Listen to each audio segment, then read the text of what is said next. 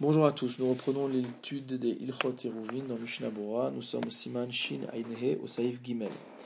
Donc afin de comprendre le Saïf Gimel, il va falloir que je rappelle un petit peu ce qu'on vient de dire au Saïf Bet juste avant.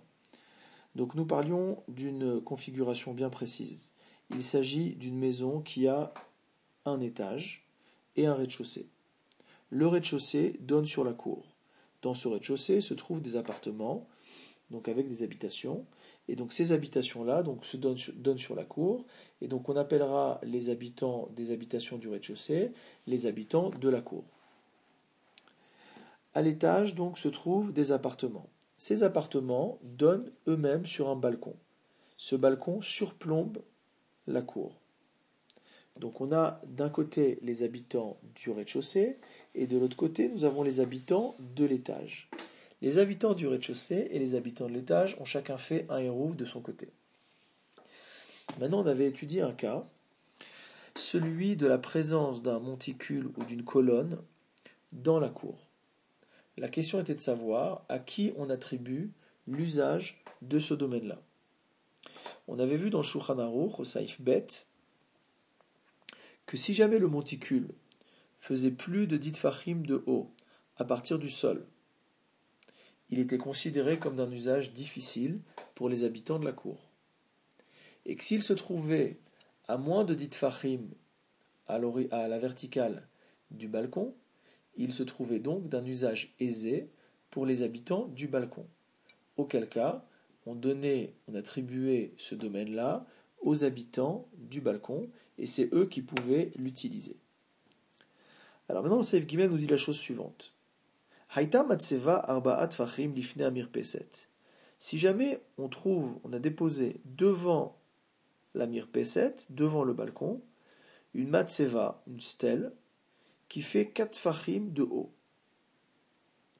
En amir peset oseret albene echatser. La mirpeset n'a pas en son pouvoir d'interdire aux habitants de la cour d'utiliser le monticule. Pourquoi?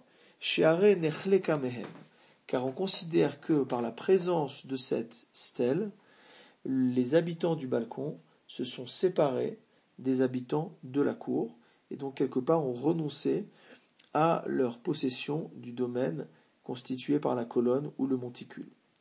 Dans, les mots du Mishnah Bora, Seif Katan Yudbet, Arbaat Fachim, donc une stèle qui fait 4 Fachim, Begova Shela, dans sa hauteur. En amir peset au seret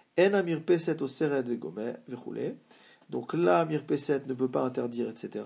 Rotselomar, c'est-à-dire, afil watel ve'amud asmuchala betoch arba même si le monticule ou la colonne qui est proche de cette matseva, betor arba fachim, dans les quatre fachim, vegavoa asarat fachim, et se trouve, donc, euh, et dans les quatre fachim, donc du balcon, à l'horizontale Gavoa Sarat Fachim, et que la colonne ou le monticule font bien dit Fachim de haut et plus à partir du sol, c'est-à-dire qu'ils sont d'un usage malaisé pour les habitants de la cour. Chez Kevan, chez Efsek, Lifne Amir mais étant donné que les habitants de l'Amir Peset ont mis un obstacle donc devant l'Amir Peset, Gilou Datam, ils ont manifesté leur intention chez Silku Atzman Minachatser de se séparer du Khatser. Saif Zizim Hayotzim Meaketalim. Donc des, euh, des pierres, donc des protubérances qui sortent des murs. Donc s'il y a en fait donc des morceaux de, de, donc qui dépassent des murs. Kol Shehu, les Mata Measarat Fachim, tout ce qui est en dessous de dit Fachim du sol, tout cela est considéré comme faisant partie donc de la cour. Et c'est les habitants de la cour qui peuvent utiliser ces protubérances du mur pour poser des objets dessus. Et toute euh, protubérance qui dépasse du mur au-dessus de dit fachim, et donc qui se trouve plus proche de l'étage que du sol, c'est les habitants de l'étage qui en ont l'usage. ben Maintenant, la zone intermédiaire qui est plus bas que dit du euh, balcon et plus haut que dit Fahim du sol, minazizim ayotzim, shneem asurimbo. Donc si on trouve dans cette zone-là des protubérances dans le mur qui dépassent, aussi bien les habitants de la cour que les habitants du balcon auront interdiction d'y déposer des objets.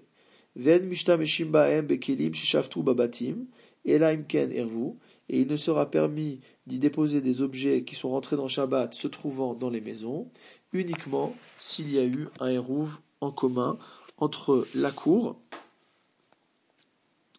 et le balcon. Saif Katan Zizim Hayotzim donc des protubérances qui ressortent, etc.